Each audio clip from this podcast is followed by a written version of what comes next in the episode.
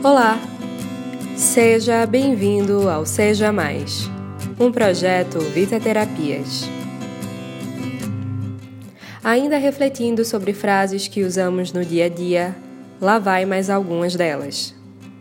Eu não posso fazer isso. Não consigo atingir esse nível. É impossível para mim.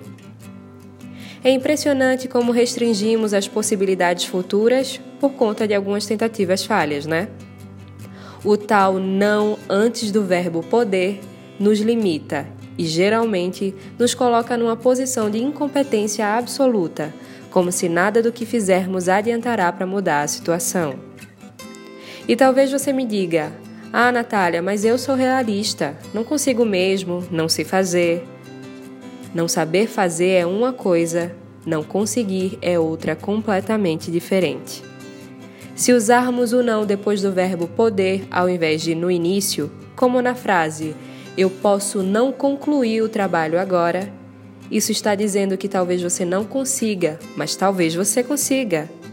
E se não conseguir nesse momento, poderá conseguir daqui a uma hora ou talvez amanhã.